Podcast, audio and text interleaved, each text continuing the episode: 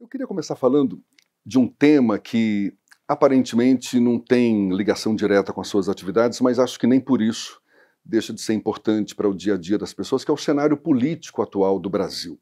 A gente vive uma polarização cada vez mais acirrada, uma polarização política e sem perspectiva de coalizão a curto prazo, de um consenso a curto prazo. Eu queria saber como é que o senhor avalia esse cenário em que as ideologias, aparentemente, estão muito mais preocupadas em defender seus pontos de vista do que considerar a pluralidade das pessoas. Os espíritos têm dito que nós atravessaríamos um período de muita dificuldade. Em nossa visão, Allan Kardec havia deixado um legado que se encontra em uma das suas obras básicas. Ele falando que a da forma que há a evolução dos indivíduos, também existe a evolução dos planetas, que a Terra seria um planeta de provas e expiações, um mundo expurgadouro, que as outras religiões têm definições mais ou menos iguais. E chegaria o momento da transformação para um mundo melhor, um mundo de paz, esse mundo decantado, e então estamos vivendo esse período de transformação de um mundo velho, castrador, cheio de prejuízos e preconceitos, para um mundo livre, rico de fraternidade e de amor. É natural, ainda diz Allan Kardec, que a velha geração lutaria tenazmente para manter seus postulados, em detrimento da nova geração idealista, sonhadora e rica de esperanças. Então, essa previsão também está no Evangelho de Jesus, em Marcos, número 13, quando ele faz o sermão profético. E hoje nós vemos essa libertação de todas as antigas dominações humanas, do poder arbitrário, das paixões, das segregações, procurando demonstrar que somos todos filhos de Deus, com direito à liberdade, com direito a proclamar os nossos ideais e sermos respeitados na nossa forma de viver, desde que não venhamos a agredi-los demais com o nosso comportamento ou com o nosso idealismo. E de repente se instalou no mundo esta ansiedade. Do ponto de vista sociológico, psicológico, estamos defrontando um mundo de vidas vazias, indivíduos cujos ideais são muito imediatistas, muito egotistas, em que os seus objetivos são também objetivos muito pessoais, não tem aquele interesse de atender realmente a massa e defende as suas ideias com paixão e não com idealismo.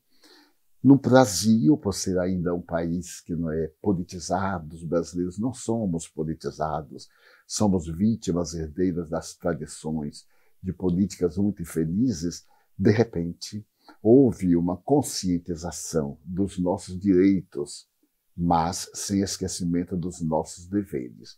E surgiram as questões que abalam o mundo, as discriminações, como nos comportarmos diante de situações irrespiráveis e inaceitáveis.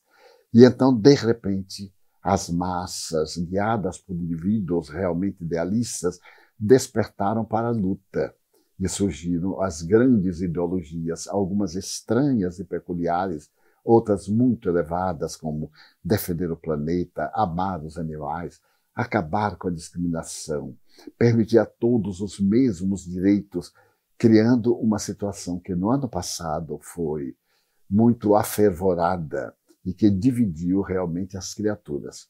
Eu faço parte do grupo religioso daqueles que achamos que todos têm direito a pensar e agir. Mas com esse movimento que foi muito repentino, surgiu a paixão exagerada em que determinado grupo não permite o direito de o outro ser livre também. Então, cada grupo deseja que a massa lhe pertença. E já estamos vendo um momento assim muito difícil, do ponto de vista político e do ponto de vista sociológico. O senhor fala de um cenário em que no Brasil isso é bem evidente, mas falou de um nível mais planetário mesmo, ou seja, é como se essa polarização, essa, essa separação ideológica estivesse muito evidente no mundo hoje. No mundo. Nós vemos, por exemplo, países como a Inglaterra saindo da unidade europeia, a França apresentando momentos muito difíceis com os casacos amarelos. Né? Em outros países, parece que há um despertar geral e faltam líderes carismáticos, pacíficos e pacificadores. Tem havido pessoas muito revolucionárias que, ao invés de proclamarem a necessidade da paz e viverem em paz, falam sobre a paz, fomentando a guerra. Mas essa polarização já não foi evidenciada em outros períodos da história? Porém, em regiões mais individualizadas, não, teve, não tiveram essa comunicação generalizada que nós estamos vivendo hoje. Porque, afinal de contas, o que se passa num lugar da Terra afeta profundamente o que se passa no outro. E estamos vivendo um desconcerto. Quando nós menos esperamos, aquelas personalidades que eram modeladas para nós apresentam as suas carências, as suas misérias, e vêm choques cada vez mais e vemos a sociedade arruinando-se os grandes objetivos sendo levados para as paixões e o povo em si sofrendo, sendo sempre o objetivo de todas as revoluções, mas sem oportunidade de viver feliz. O senhor diria que a gente vive o ápice dessa falta de equilíbrio, dessa desunião ideológica entre os povos ou ainda podemos piorar? Os espíritos têm dito em nossas reuniões que caminhamos ainda para piorar um pouco, porque ainda não descemos ao fundo do poço, do poço do desespero para valorizar realmente a liberdade. Estamos confundindo liberdade com libertinagem, direitos com imposições. Desejamos uma sociedade feliz, apresentando outro tipo de escravatura. Saiu antes a escravatura humana para hoje a escravidão de natureza econômica, a escravidão de vários tipos de poder. E estamos aturdidos, observando uma sociedade que não sabe exatamente qual é o rumo, porque cada grupo quer uma coisa que parece ser dirigida para uma unidade, mas são diferentes. Se a gente fosse colocar numa linha do tempo, quanto tempo ainda a gente vai ter para virar a chave?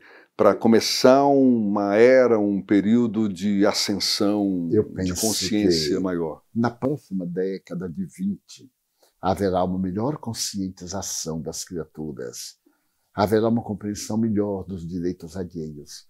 Nós proclamaremos os nossos direitos, as nossas necessidades, sem essa volúpia de esmagar o outro, de destruir o outro, porque o outro somos nós. Todos estamos lutando pelos mesmos ideais por que nos inimizarmos? Por que nos odiarmos? Não se matam ideias destruindo idealistas.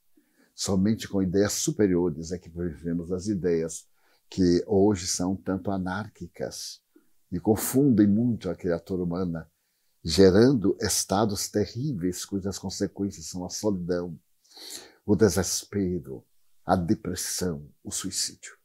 O suicídio tornou-se pandêmico e a depressão também pandêmica. A Organização Mundial de Saúde estabelece que existem 360 milhões de depressivos no mundo.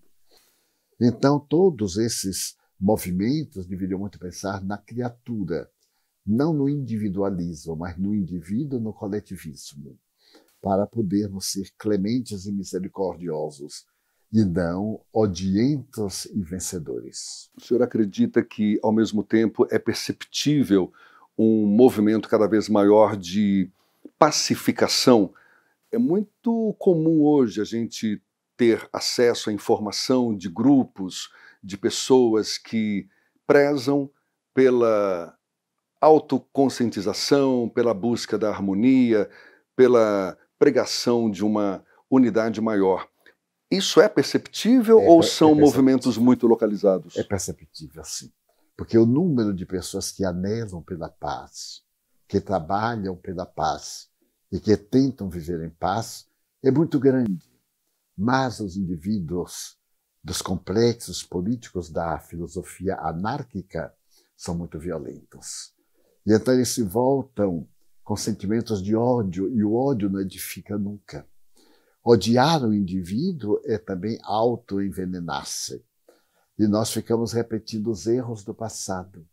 Apresentamos teorias e filosofias que fracassaram tremendamente nas suas origens, como solução de urgência e não como uma solução que proporcione ao indivíduo reflexões profundas e aplicações muito próprias por causa das tradições, da cultura, da própria vida sociológica ancestral. Isso é muito preocupante. Eu vejo mesmo em torno da minha pessoa que não tem um significado tão expressivo.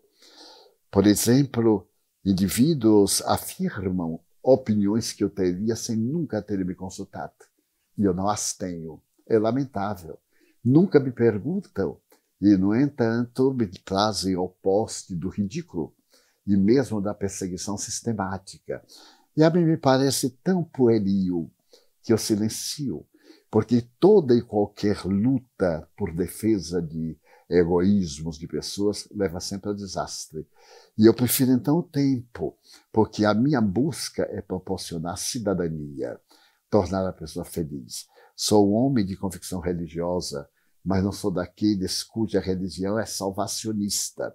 Para mim, é melhor não ter fé religiosa e ser nobre do que ter uma religião e, no entanto, ser devastador. Sr. Divaldo, e essas novas tecnologias de informação, de comunicação, tecnologia que veio para ficar, a gente sabe disso, e, e, muitas vezes fazem, a gente percebe também, deixando que as pessoas fiquem conectadas a tudo e a todos ao mesmo tempo, muitas vezes obrigadas a, a estar online 24 horas por dia. É uma tecnologia que veio para agregar, para facilitar a vida das pessoas, mas ao mesmo tempo é objeto já de estudo de pesquisadores, no sentido de, ao mesmo tempo em que agrega ao mesmo tempo em que une também separa pessoas, principalmente pessoas que estão próximas uma das outras.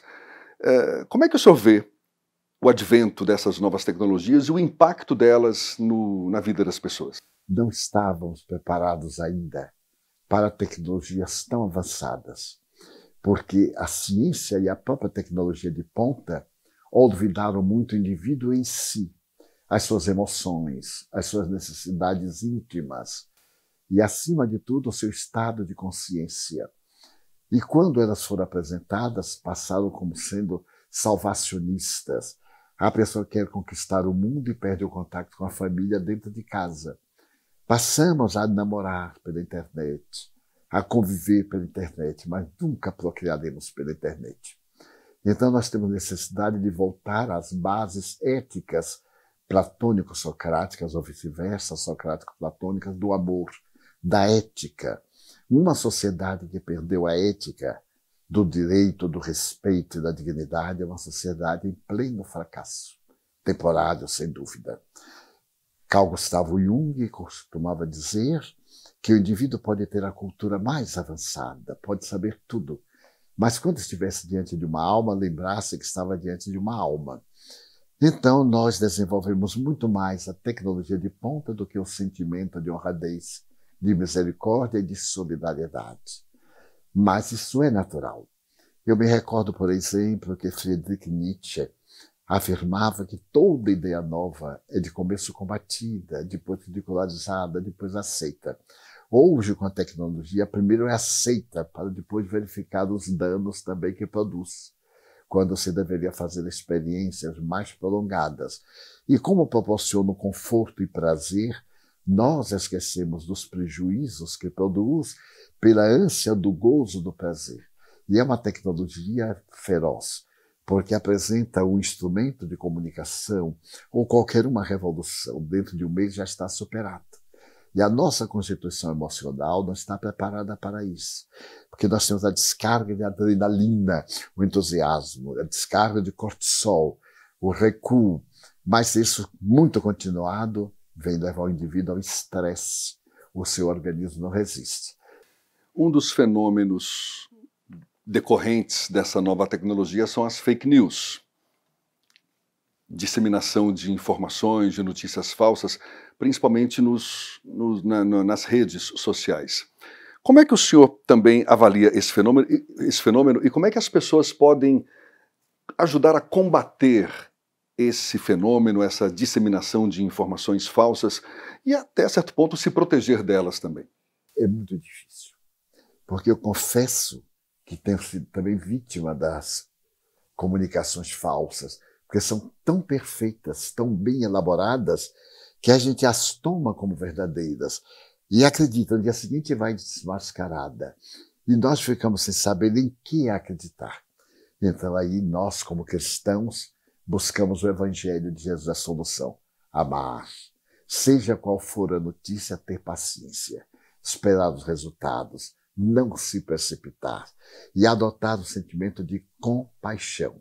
Não apenas a compaixão budista, mas aquele sentido de paixão ética, de abraçar o dever com entusiasmo, de braços abertos para todos. Tem sido para todos nós que temos ideais e que amamos e desejamos um mundo melhor, um instante muito confuso, porque nunca temos podido nós, os menos técnicos das conquistas novas, discernir o que é verdade do que é mentira. E os indivíduos que se dedicam a isso são de uma irresponsabilidade e eu considero que são criminosos intelectuais, porque eles destroem muito ideais, levam à droga terrível do desencanto pela criatura humana. E isto é ruim porque nos arma uns contra os outros, quando nos deveriam oferecer meios de que nos amássemos uns com os outros. Sr. Divaldo, a Bahia está prestes a ter a sua primeira santa, Irmã Dulce, a já bem-aventurada Dulce dos Pobres, que está prestes a se tornar a Santa Dulce dos Pobres. Como é que, qual a importância de um acontecimento como esse, seja para católicos ou não?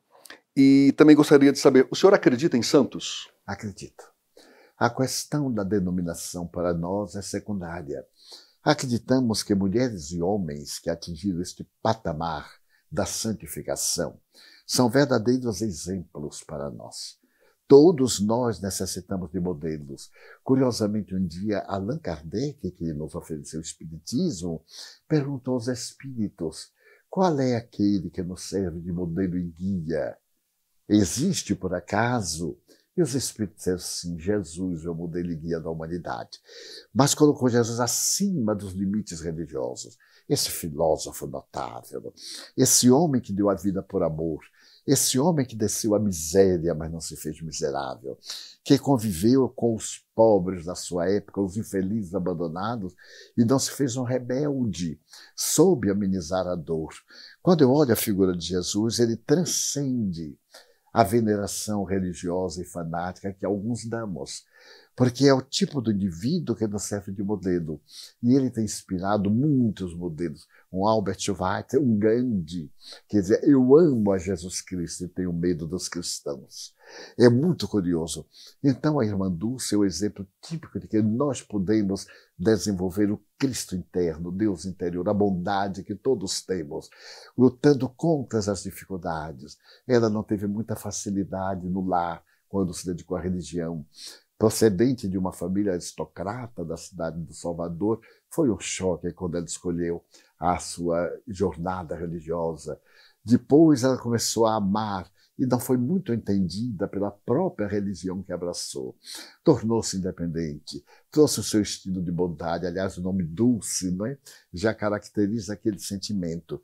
Eu tive a honra de havê-la conhecido dialogado, convivido rapidamente e aprendido com seu exemplo de amor e abnegação essa lição de solidariedade humana, porque ela, ademais de ser católica, era humana e procurava dar esse sentimento de humanidade. Então, nós estamos desses exemplos. Eu tenho meditado um pouco e digo, meu Deus, aonde estão os estadistas que no passado eram modelos políticos e guiavam o povo? Nós vivemos uma época em que olhamos com muito respeito por todos, em que aqueles vultos que serviam de paradigma da sociedade, como que eles apareceram. No Brasil, muitos indivíduos aqui eu aprendi a respeitar, até mesmo a admirar, a falar sobre as suas realizações.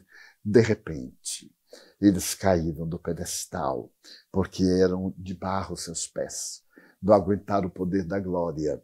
Acho natural, porque são as falências humanas, mas então estamos buscando ver arrancar deste Pantanal a ganga boa, o ouro, ou o diamante, retirando as suas anfractuosidades. E irmã Dulce é exemplo. Todos podemos ser irmãos dulces. ajudando-nos uns aos outros, sem ter o objetivo de títulos, de glória, de honrarias. A maior honraria é servir. Então, realmente, ela é um modelo. Falando um pouco de outra vertente religiosa, se é que a gente pode se referir dessa forma, o budismo, por exemplo, ele prega que a figura do Buda, na verdade, está presente em cada um de nós. Ou seja, cada um de nós pode ser o próprio Buda, guardada aí as diferenças, os, diferenças, eh, os diferentes níveis de, de, de Buda, digamos assim. O senhor acha que é por aí? Essa, essa santidade a que, a, a que o senhor se refere, por exemplo, a irmã Dulce, essa capacidade de ela nos inspirar enquanto para sermos pessoas melhores, esse sentimento, essa essa capacidade de nos elevar é algo que, que vem de dentro de cada um de nós ou é preciso haver um estímulo externo? Muitas vezes é necessário haver um estímulo externo para que nós viajemos para dentro e nos descobramos. Outras vezes, a nossa sede de paz faz que viajemos ao interior e encontremos isto que chamaríamos o Cristo interno, o Buda interno, os Siddharthas Gautamas que estamos na busca da paz, depois de viajarmos muito para fora, embaixo da figueira sagrada da meditação, que nós nos encontramos e que nos iluminamos. A mim me fascina também a figura de Buda, especialmente quando ele fala dos seus postulados nas quatro nobres verdades. Tudo é sofrimento. E a solução do sofrimento é o amor. Amarmos uns aos outros como se fossem nossas próprias mães. Então, é essa proposta perene que está em Buda, em Zoroastro, em Maomé, desses grandes vultos que as paixões humanas mais tarde conspurcaram com as revoluções, com os impositivos, porque eu considero a misericórdia de Deus tão sábia e tão profundamente grandiosa que em cada parte do mundo colocou seus apóstolos, falando a linguagem própria das suas necessidades, das suas tradições, mas que no fundo são partes de um todo. Então essa teoria do todo para mim fascina formarmos esta grandeza universal. Então, uma pluma que se movimenta no Pacífico vai influenciar os grandes planetas, os grandes astros no infinito. Então, esse Buda que está ainda dormindo em nós aguarda o momento do despertar. Certa feita, alguém perguntou a Siddhartha Gautama, o Buda, você é Deus? Ele disse, não. Mas então você é um anjo. Não. E por que está sorrindo? Porque estou desperto. Porque me conheço. É essa viagem socrática, buscar o ser interior, autoconhecer-se, para dar o direito aos outros de cada um ser o que é e nos amarmos naquilo que coincidimos, respeitando aquilo que divergimos. O senhor é uma pessoa que está sempre em evidência é um dos maiores médiums e oradores espíritas da atualidade, o maior divulgador da doutrina espírita da atualidade. Tem centenas de livros lidos por milhões de pessoas em todos os continentes. E nesses últimos dias ganhou um destaque especial, maior ainda, por conta do lançamento do filme Divaldo, O Mensageiro da Paz, em que o diretor Clóvis Melo procura contar pelo menos parte de sua vida. O senhor ficou satisfeito com o resultado da obra? E como é que o senhor avalia o impacto que um filme como esse pode provocar nas pessoas? Eu lhe confesso que eu fiquei surpreso. Primeiro, porque eu sou de temperamento tímido, por incrível que pareça. Nasci numa família modesta.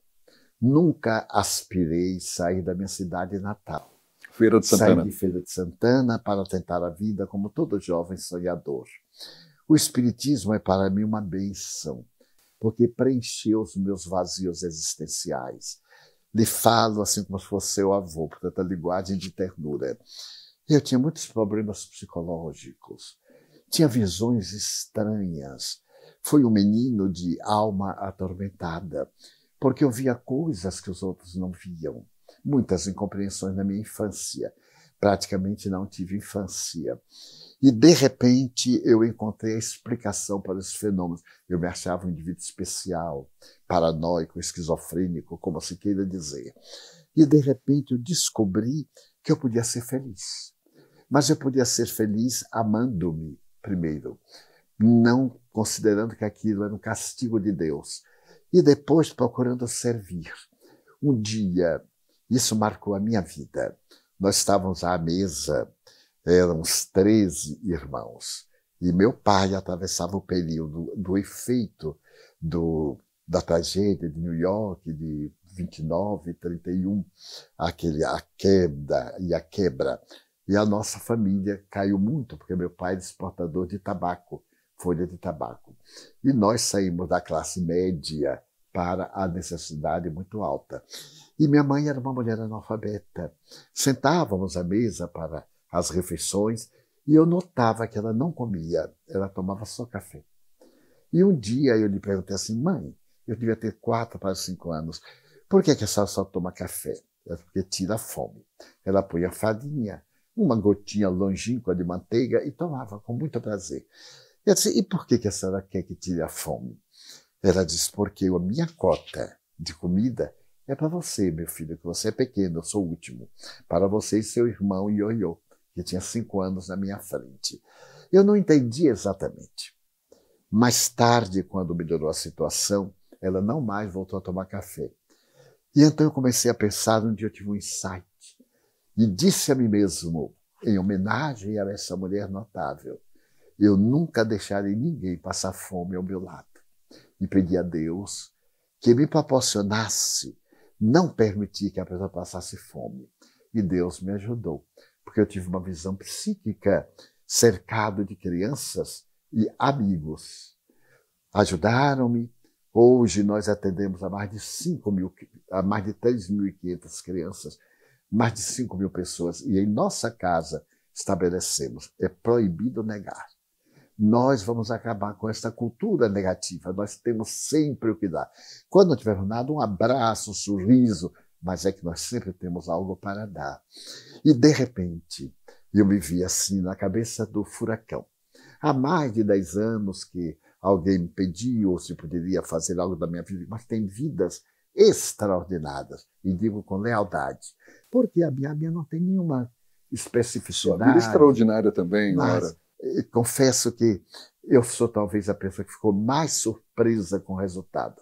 Foi quando eu conheci o Clóvis Melo, este homem admirável que era materialista. Quando ele leu o primeiro roteiro, o segundo, ele foi a Assis meditar. Passou uma semana em Assis para sentir a alma de Francisco, a quem todos nós amamos. Quem não ama São Francisco? Mesmo aqueles teóricos ateus, escritores terrivelmente ateus, aquele homem transcendental que se deu numa cópia perfeita de Jesus Cristo. Eu também o amo muitíssimo. E ele voltou, manteve o primeiro contato comigo. E ele pedia assim, por favor, nada que seja uma referência elogiosa. Se puder ser útil a alguém como estímulo, se puder mostrar que as crianças veem os espíritos, que a imortalidade da alma é um fato, eu me sinto satisfeito. Pode colocar somente o que for verdade. Então eu examinei todo o roteiro várias vezes e por fim eu pedi um amigo para ver a última vez. E graças também à biógrafa Ana Lande, que eu me recusei de ela fazer a biografia, era uma jornalista, também livre pensadora, e ela me venceu pelo cansaço, porque eu lhe confesso que o meu interesse era ficar aqui apagado no pau da lima, mas eu percebo que o Senhor da vida me convidou para correr à frente, não é ser o boi de piranha. Então o boi atravessa, as piranhas devoram, mas o rebanho passa e cai. eu sou muito grato a Deus porque muita gente me tem escrito que se comoveu com a história, que sentiu a mensagem do bem, porque o que interessa, se for útil para tornar as pessoas melhores, algumas pessoas melhores, não espíritas, não, não é importante. É importante que se tornem melhores. Agora, para mim, o Espiritismo foi a melhor pedagogia para me tornar um cidadão, pelo menos, que respeita as leis. O senhor estava se referindo agora há pouco, apesar de não ter citado o nome, à Mansão do Caminho, que é uma das suas grandes obras nessa sua passagem pela Terra. Obra social do Centro Espírita Caminho da Redenção, não é isso? Fundada em agosto de 1952 pelo senhor e pelo seu primo Nilson de Souza Pereira. É um espaço em que abriga centenas de crianças, jovens, adultos também, de famílias de baixa renda, e que desenvolve várias atividades sociais e espirituais. Eu queria que o senhor fizesse um balanço, depois de tantas décadas de Mansão do Caminho, e o que, que ainda falta ser colocado em prática por essa sua grande obra? Quando eu tive a visão psíquica, faz muitos anos, no ano de 1948, no fim do ano, eu vi uma área enorme, muitas edificações. Eu era muito jovem, estava com 21 anos. E então eu via um senhor de idade cercado de crianças. E então me aproximei, quando eu olhei, era eu envelhecido havia uma pequena diferença. Ele tinha cabelos brancos. Hoje a gente tem a cor do cabelo que prefere. Então, eu tinha aquela ideia de que ia morrer jovem. E estou com 91 anos, 92 anos. E nós começamos a atender as crianças embaixo de uma mangueira, com caixões de cebola, que naquela época a cebola via em caixotes de madeira. E a obra foi crescendo graças à bondade humana. Eu acredito na bondade humana. Não considero pessoas más, considero pessoas doentes. Aquilo que nós chamamos a maldade é um transtorno de natureza psicológica, espiritual, psiquiátrica, porque no íntimo todos somos bons e gostamos do bem, gostamos do carinho. E ela cresceu graças à generosidade de muitos. Talvez eu seja um daqueles que colabora menos, porque viajo muito, estou aqui, estou ali mas eu sou muito grato às mulheres que renunciaram à sua vida para cuidar das crianças, à Bahia que nos alberga, que nos recebe, aos veículos de comunicação que sempre nos apoiaram.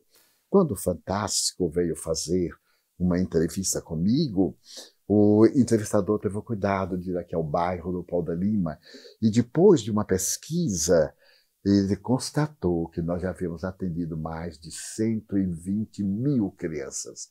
Então eu senti uma alegria imensa por ter sido a voz, a voz que grita. Agora eu repito do Helder, a quem eu admiro profundamente.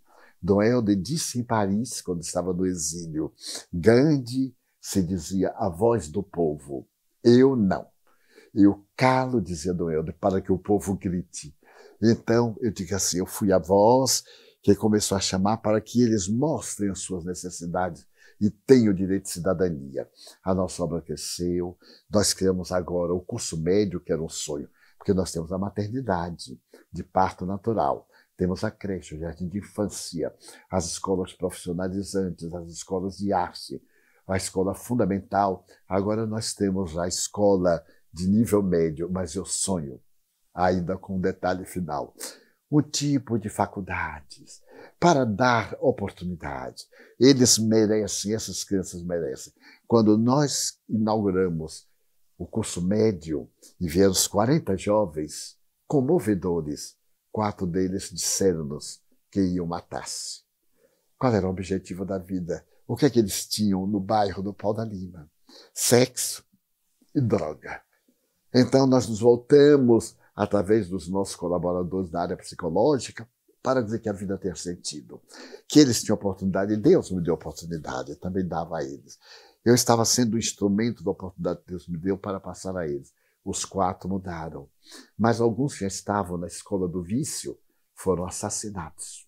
Com 16 anos, aqui no bairro, com 12 tiros na face. Então, nosso sonho é dar-lhes oportunidade, porque fazemos parte do grupo que pensa que a educação é a solução para o problema da humanidade. Allan Kardec dizia isto muito bem. A educação moral não é aquela que se adquire pelos livros, mas, sobretudo, aquela que se adquire pelos exemplos de dignidade humana. Então, esperamos que, ao terminar o terceiro ano do curso médio, eles puderem fazer o Enem, também talvez tenham chance de o buscar uma universidade. Maravilha.